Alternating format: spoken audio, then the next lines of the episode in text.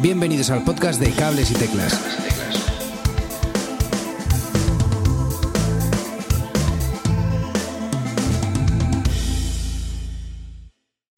Hola y bienvenidos a un nuevo episodio de Cables y Teclas, ya sabéis, vuestro podcast semanal sobre música. En el episodio de hoy hablamos con Egon Soda. ¿Qué tal amigos? ¿Cómo estáis? Muy buenas. Hola. Encantados. Muy bien.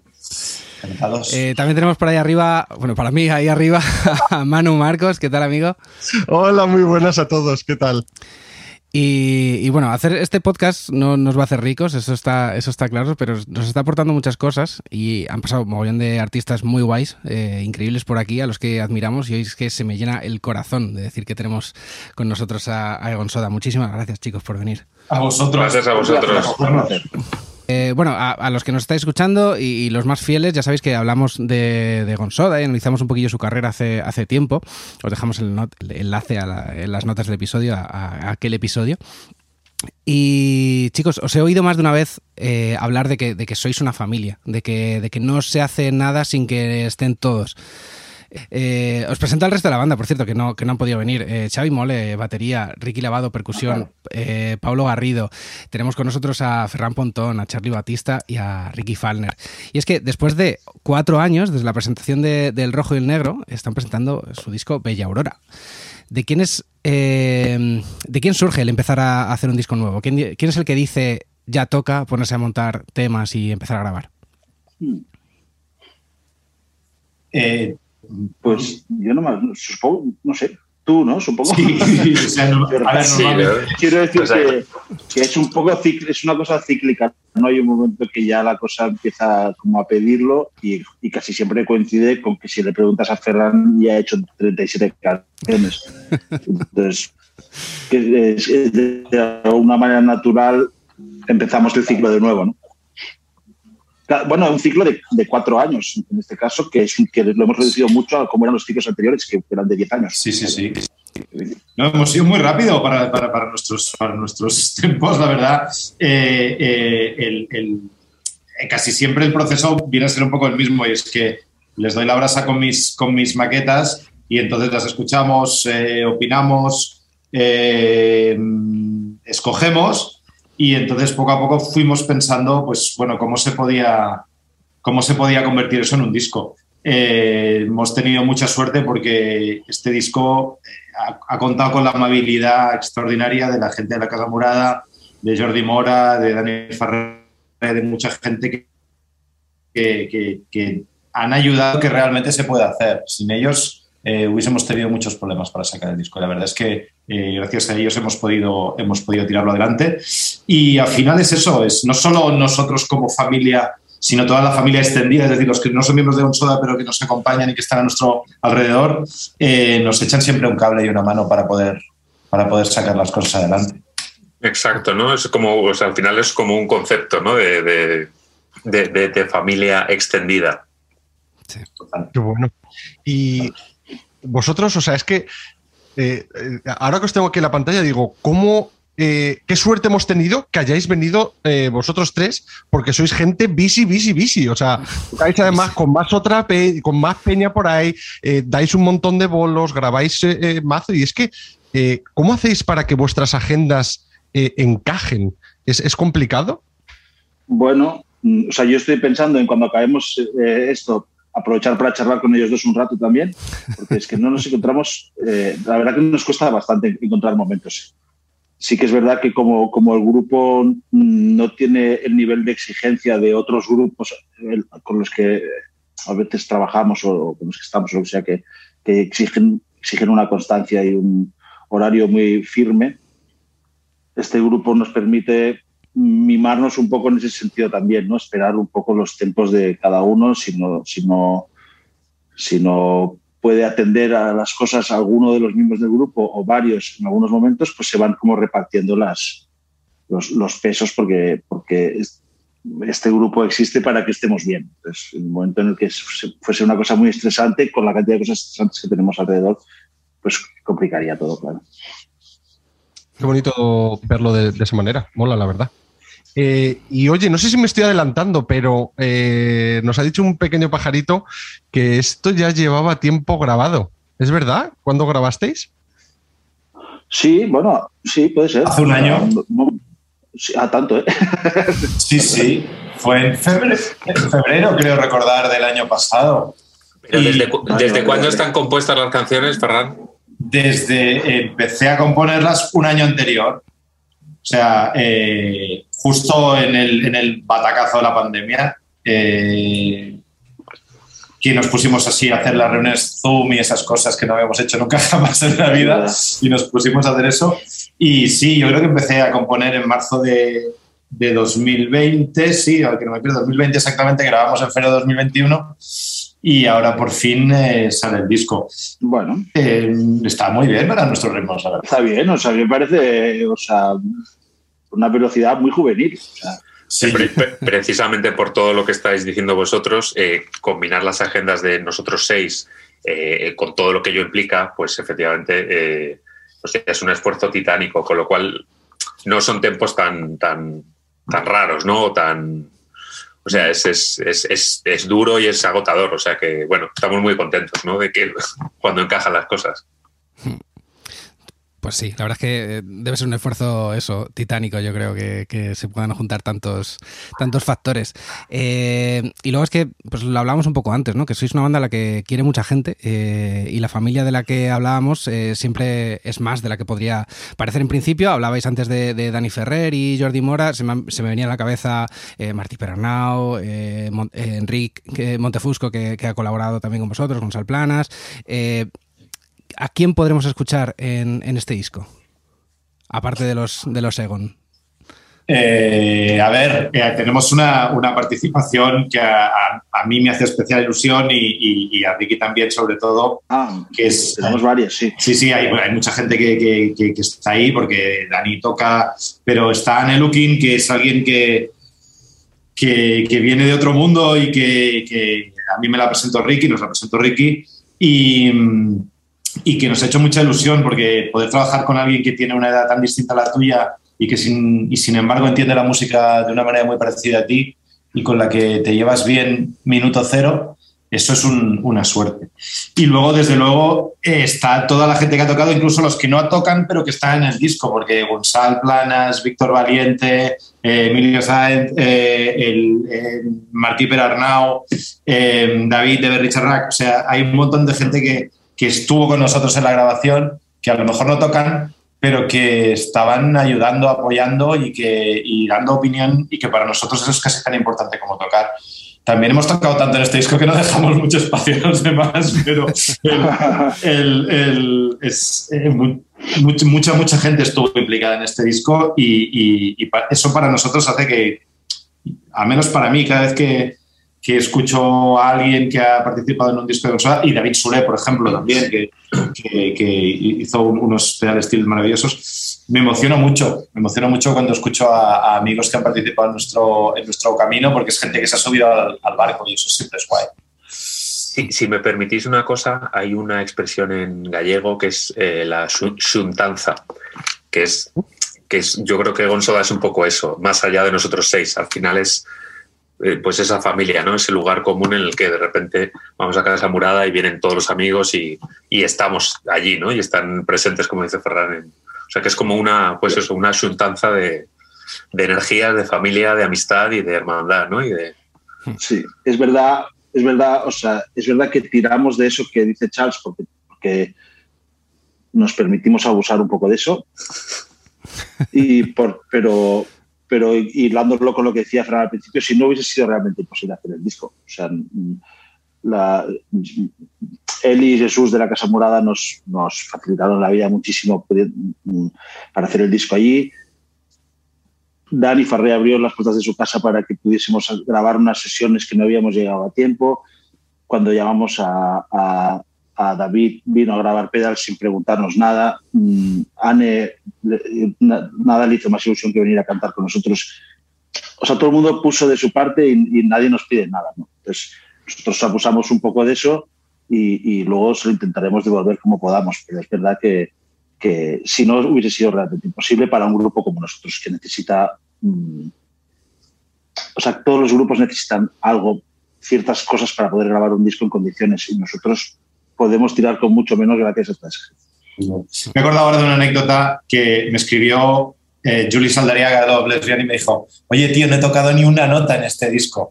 Y le dije, qué mal eso.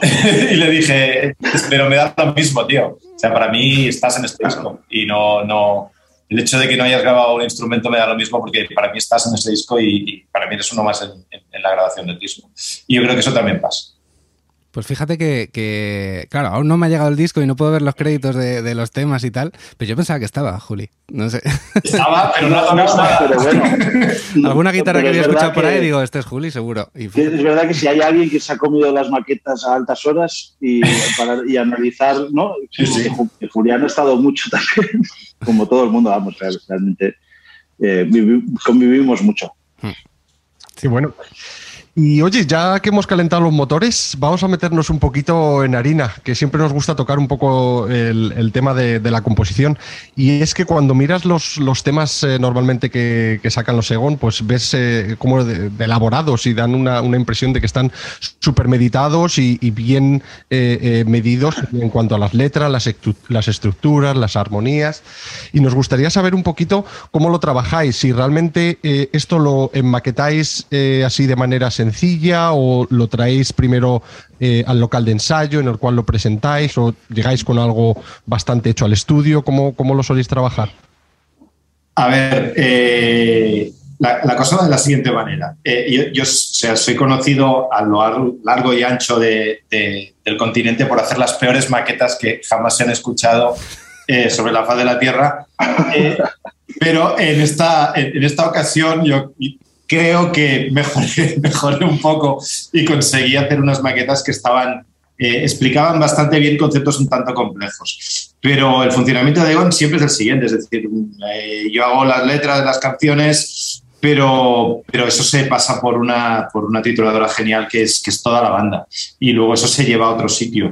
Em, eh, por, por, por, vez primera, eh, hemos, hemos, ensayado para este, para este disco, porque como, bueno, si no lo sabéis, lo explico, eh, vivimos todos separados, unos en Madrid, otros en Girona, otros en Barcelona, con lo cual nosotros ensayamos nunca. Y eh, esta vez, parte por la...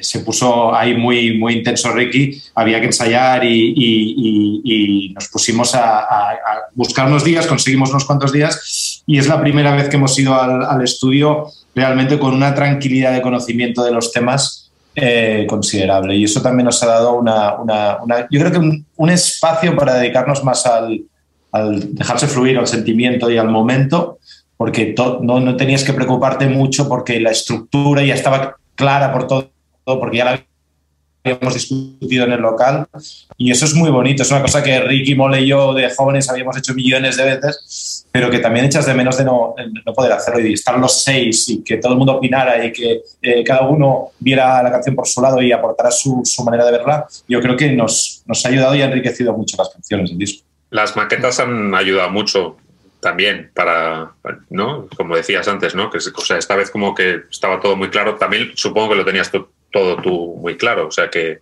bueno, ha sido como cada parte del proceso ha sido, uh, no sé, ha sido fácil, entre comillas. Sí. Y, y, ostras, y esta es una pregunta un poco personal, pero molaría mogollón eh, oír esas maquetas o esos temas o esos temas que no han llegado a, grabarse. Eh, ¿Os planteáis grabarlo eso en alguna ocasión? Eh, nunca lo hemos hecho. Nunca lo hemos hecho. Eh, no sé al resto, pero a mí, yo nunca he tenido el sentimiento eso del hijo abandonado. ¿eh? O sea, eh, y las, las, canciones de, de, otros discos o de, otros, de otras maquetas que no hubiéramos grabado, yo no las echo de menos. No, ya no, porque siempre miro para adelante y me pongo a hacer más. O sea, que no, que no tengo mucho problema en eso. Y, y, y en cuanto a la primera pregunta, la respuesta es jamás. Over my dead body. Qué pena, joder. No, no, no, ya te digo yo que no. Ya hablaremos, Edu, ya hablaremos. Bien, bien, bien. Em, bueno, sigamos. Eh, en el rojo y negro había como una clara influencia eh, de la música soul o afro, eh, pero Bella Aurora es como más amplio, ¿no? tocáis muchos palos. ¿Habéis pensado eh, a ver, preguntaros a vosotros sobre influencias me da como un poco de vértigo, pero ¿habéis eh, pensado en alguna banda o estilo a la hora de componer o tiene más que ver un poco con la influencia de cada uno? Mm, o sea, yo, diría que es verdad que, había un, foco más claro en, el estilo del disco anterior, igual que con las letras que también tenían una definición más, o sea, una línea más clara. Hmm. Para mí este disco nos devuelve de alguna manera a cómo hacíamos las cosas antes, que era sin, sin ninguna, sin brújula. Pues creo que el disco, que el rojo y el negro es la rareza dentro de los discos de Egon, en el sentido de que tiene una idea, que persigue una idea más. Este disco mm, creo que de, manera natural mm, nos sentimos libres para hacer como siempre hicimos las cosas. Mm, dejar que las canciones, canciones hablasen solas, que nos dijesen cómo de oscuras o de felices o de pesadas tenían que ser. Y, afortunadamente, pudiéndonos juntar los seis en el local, cuatro días, que también lo hemos contado como si hubiésemos hecho un super meeting, pero, bueno, pero tener un ensayo cuatro, días nos sirvió para abrazarlas los, los seis juntos, ¿no? A la canción. Y eso, a mí, para mí, eso ya trasciende los estilos, da igual. Si es que nos gusta todo, en el fondo, pues si tuviese que hacer un reggae lo haríamos fatal, pero lo, haríamos encantados. Yo, el otro día pensaba que, es, que, que, era un poco con alguna cosa que se puede quedar fuera por, por todo lo, el eclecticismo ¿no? de Egon, que es, que es música. O sea, me parecía un poco un resumen, ¿no? Como dices tú, una vuelta a lo que es Egon, pues mm. un, resumen de lo que es Egon, ¿no? Es como, pues, pues es, todo, ¿no? Es, de manera transversal, pues el, la americana, el soul, el funky, el grunge, el, o sea, el pop, ¿no? o sea, la, música, ¿no? Es como... Sí. Sí, yo creo que además una de las gracias es que al final todo suena Egon Soda. Es decir, eh, conseguir que al final, porque, porque se, se pueden mezclar cosas muy, aparentemente muy, muy contradictorias o muy lejos. Eh, poco un ejemplo muy claro. Eh, para mí, el hecho de Procusto era una canción que era muy Smiths, eh, que tenía una guitarra muy Smiths, que era tal no sé qué, pero en medio hay un momento afro. Pues, que narices tendrá que ver la, parte rítmica afro con, con, con, los Smiths. Yo qué sé, son cosas que te van saliendo y, y yo creo que llevamos tanto tiempo haciendo música y sobre todo tanto tiempo escuchando música que, que hay millones de, influencias casi dentro de cada canción. Son muchísimas cosas, desde cuando, cómo decides tocar una parte de guitarra o de bajo o de, o de batería o de teclado, a cómo, la, a, cómo luego eh, nos acercamos a la producción o lo que sea. Yo creo que, que hay, hay, un montón de cosas. Sí que a veces piensas, ostras, esto suena tal, ¿no?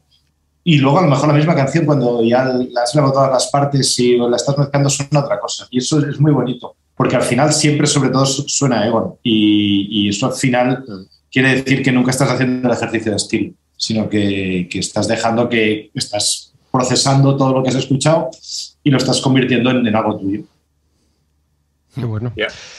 Eh, aquí vamos a hacer un pequeño anuncio y eh, vamos a hacer, eh, antes de seguir hablando del disco, eh, hicisteis una preventa de vinilo, ¿verdad? Y se acabó. ¿Tenéis pensado, para los que nos estén escuchando, si queréis ir a comprar, ¿tenéis pensado sacar a la venta más vinilos y más CDs y demás? van a salir más vinilos. Mm, no lo hemos hablado todavía, pero eh, creo que, bueno, vinilos eh, creo que han volado, o si no han volado quedan pocos, y, CDs sí que se van a hacer, pero ahora la verdad es que no sabía decirte exactamente cuándo van a ser. Segunda, semana, segunda semana de marzo. Segunda semana de marzo habrá CDs también. Y si, si, es una locura, igual tendremos que pensar en hacer algunos vinilos más. Pero también nos gusta la idea de hacer unos vinilos bonitos y, y, o sea, no tener que no pensar en, el, en, en, cuánto cuesta ni en, ni en cuánto dinero vamos a perder, sino, sino, sino hacerlos y hacerlos bonitos y hacerlos al menos unos cuantos, pero, pero eso no lo podemos estirar mucho porque no nos da para más. Está, la industria del vinilo está delicada estos años, ¿eh? de todas formas. No sé, sí, y, la, y, la, de los grupos no Bueno, eh, entrando un poquito más en, harina, me encanta lo que habéis hecho en, eh, el paso de la intro a la estrofa de, todo lo que es sangre, que parece que va a entrar como en un acorde, pero, pero la estrofa empieza en otro y crea esa tensión que no se resuelve ah, hasta, el puente. A mí me parece una, maravilla. Luego en, Aves de Presa pasa algo parecido también, eh, y te atrapa la estrofa con, un ritmo disco en el que ya me imagino a, Ricky Lavado en el concierto gozándolo con, con esas congas en, en, la estrofa. Vamos. Luego en Milongas cambia a un ritmo como más tradicional, en 3x4, que luego pasa a 6x8, muy, muy original. Y luego, eh, como si los pianos afinaran solos, tiene ese, ese sonido tan característico de la banda que recuerda al. Vamos, no sé a vosotros. A mí, a mí lo primero que me ha llamado, al rock hispano-argentino, que parece eh, que en una de las estrofas va a salir Calamaro a, a cantársela.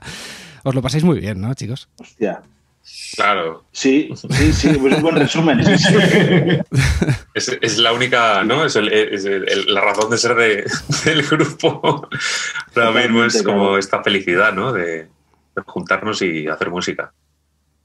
O sea, si, si traspasa y además parece que nos lo pasamos bien, es disfrutable para los demás, quiere decir que hemos acertado 100%, porque podríamos quedarnos solo en el autodisfrute, que es obvio, pero, pero sí, sí es obvio que está claro que lo pasamos muy bien y que nos divertimos jugando esas cosas. Hmm, qué guay. El otro día, ahora que comentabas lo de todo lo que es sangre, eh, el otro día intenté hacer un vídeo para Instagram eh, que automáticamente borré lo patético que era, donde intentaba enseñar cómo era la canción y la guitarra. Os lo, perdiste, chicos, porque me dio tanta vergüenza que no lo enseñé ni vosotros. Y, me lo grabó Víctor Valiente, solo os digo eso. Y, Perfecto. Y o sea, todo bien. Y, y cuando iba, iba a explicar el, el, el, el, bridge, digamos, el puente y el, y el estribillo, dije que era preestribillo y falso estribillo. bueno, no, está mal, no está mal. Tienes estribillo y falso estribillo. Pero es que es, eso, o sea, al final eh, hacemos las cosas y las vamos cambiando como nos apetece y nos gusta. Eh, también los años de experiencia te ayudan a, poder hacer cosas que a lo mejor te salen de manera natural y pueden ser a la hora de analizarlas más o menos complejas, pero que para nosotros siempre la que va a mandar es la canción. Por lo tanto, eh, nos lo pasamos muy, muy, muy bien pero intentamos que eso, que, no sea el disfrute solo por el disfrute, sino que se pueda comunicar, que eso también es importante. Sí. Pero eh, yo lo que noto es que como que no hay una...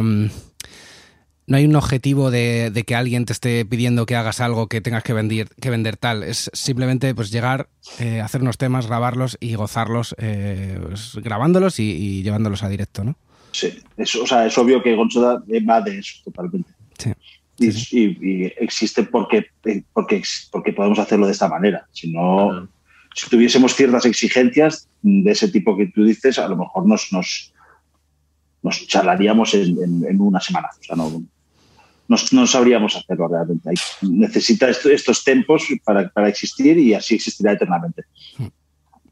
Y Ah, volviendo a lo que decías al principio de que este disco quizás es un poco más, eh, como lo llaman a día de hoy, eso de pandémico, eh, letras se toca un poquito que quizás habéis dejado un poco más, eh, se habla menos de política y como mm, cosas más de casa, de familia, de cercanía.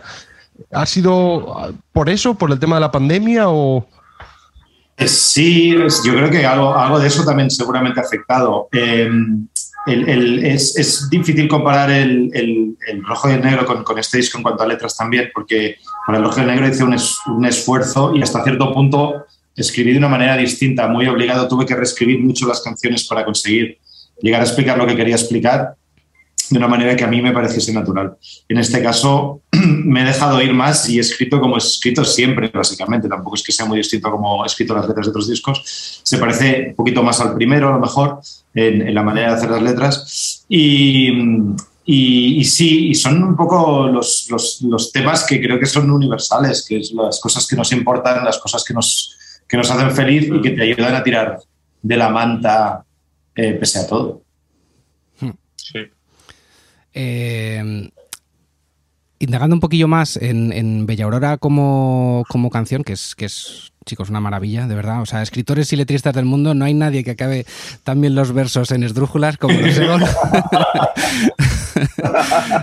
la canción es, es en sí emocionante, a más no poder, y, tiene, y vamos, me parece un cierre como, como ideal para, para el tisto, el, eh, perdón, para el, para el disco al que además da, da, título. No solemos preguntar así mucho en profundidad, porque bueno, queremos respetar un poquillo la, la idea del autor y dar la posibilidad al oyente de, de que lo interprete a su manera, pero es que me puede mucho la curiosidad de qué habla Bella Aurora. Ah, habla de muchas cosas. La idea es eh, crear un concepto que a la vez quiera significar la búsqueda de identidad, la, la, la, la lucha por ser quien es uno mismo y el encontrar un lugar de comodidad, de felicidad donde te sientas querido. En el fondo también puede ser una canción que hable de Gonsoda, de, de, de lo bueno que tiene Gonsoda creo que para mí, para todos los miembros de la banda, y es eh, un lugar donde eh, siempre y ante todo y sobre todo te sientes querido y, y sin, sin, obligaciones ni intentando ser quien no eres, sino que puedes ser quien eres y, y, eso, eso es lo que espera de ti los otros, lo que esperan de ti los otros y lo que, lo que, lo que estás obligado a dar hasta cierto punto. Y eso yo creo que es muy bonito. Es casa, ¿no? Bella Aurora es, es, es casa. Totalmente. Pero ya estaba cogido lo de casa por Iván Ferreiro, entonces no. Pero Bella Aurora es, es mucho mejor. Hombre, Casa de Gonzoda, disco, el nuevo disco de Gonzoda Casa, no, ¿Casa? Nos, pega, no. no nos pega nada. No, no, nuevo disco de Gonzoda, Bella Aurora, claro que sí. Claro. Además rimas son en asonantes, o sea que también tienen. Qué bueno, y oye, ¿cuándo os podemos ver? Creo que tenéis dos fechas, si no me equivoco que estaban disponibles con eh, eh, la preventa del vinilo. Sí, pero ya no están disponibles. O sea, que, no, que, no, son dos fechas real, reales. Era, esto era, fue un, un, capricho que nos quisimos dar para poder tocar el disco en directo para, para quien, quien tuviese más ganas de, de escucharlo. Pero bueno, son dos, dos pequeñas reuniones hechas eh, básicamente con cariño para la gente que, para poder encontrarnos con algunos amigos y con la gente que, que, que más, que más ilusión le hacía. El resto vendrá cuando podamos organizar un, las presentaciones eh, oficiales, digamos, uh -huh. que teniendo en cuenta cómo están las, las salas de este país y los, las giras y, eh, y, y, todo el percal, pues eh, supongo que serán, eh, imagino que pasado el verano, en, entre verano y otoño, por ahí intentaremos encontrarnos en las salas para hacer los conciertos como Dios manda y con, y con toda la artillería. Genial. Eh, la verdad es que me está dando mazo pena que nos vamos a tener que ir despidiendo dentro de poquito. Sí. Nos encantaría eh, seguir hablando un montón. eh, nos podemos tener aquí toda la noche. Eh, a ver, siempre nos gusta, eh, antes de terminar el, el episodio, nos gusta eh, dar un poco de inspiración a nuestros oyentes con algunas bandas que os guste recomendar. Pueden ser bandas emergentes, algo que has escuchado hace poco y, y te ha molado. ¿Tenéis algo, algo en mente? Venga, amigos, soltad vuestras yo, descubrimientos. Yo, yo la verdad es que, o sea, últimamente, esto, últimamente como recientemente no es muy... Pero sí que desde el verano pasado, que ya es, hace mucho, estaba como en, esta onda emergente y como de, nuevo eh, post-rock, post-grunge, post-modernismo de británico, ¿no? De, como de bandas de chicas. Y la verdad que estaba muy metido en, en Porridge Radio, en... Eh, Goat Girl en, esa, en ese tipo de cosas así como de mala hostia, eh, ¿no? O sea, como casi punk, ¿no? Es una especie de post-punk mmm, revisitado, no sé, no sé cómo decirlo, pero bueno, me, hace bastante gracia. Y me parece bastante necesario también, ¿no? Un poco... Pues yo también estoy así un poco, un poco puncarra y, y últimamente, por ejemplo, o sea, estoy enganchadísimo al, disco de, de and the Sniffers, que, que es una banda eh, australiana, pero que, que tiene una potencia. El último disco está lleno de, canciones. Y, y, y, llegué a ellos a través de, Sleep for Mods, que también me los descubrí ahora un año y pico y me, han encantado. Y, la verdad es que todo, todo ese mundillo que incluye ahí del Soa Fountains y sí, eh, también es lo que estoy escuchando más últimamente. Yo voy a decir, es verdad que es un grupo que conocí a través de Ferran, pero ahora, ahora he visto que sacan disco nuevo y, y me, dejó roto el último, este grupo que canta esta chica que se llama Hooray for the Riff Raff, pues que, que, creo que, acaban de sacar un disco que no he escuchado, pero ya doy por hecho que será increíble. Es muy guay, yo sé que lo he escuchado, es muy guay. Eh, muchísimas gracias, chicos. Dejaremos el enlace a todos estos artistas en las, en las notas del episodio. No sé si escucháis podcast, no sé si hay algún podcast, aunque no sea de música, cualquier tipo de podcast que, escuchéis, si queréis recomendar alguno.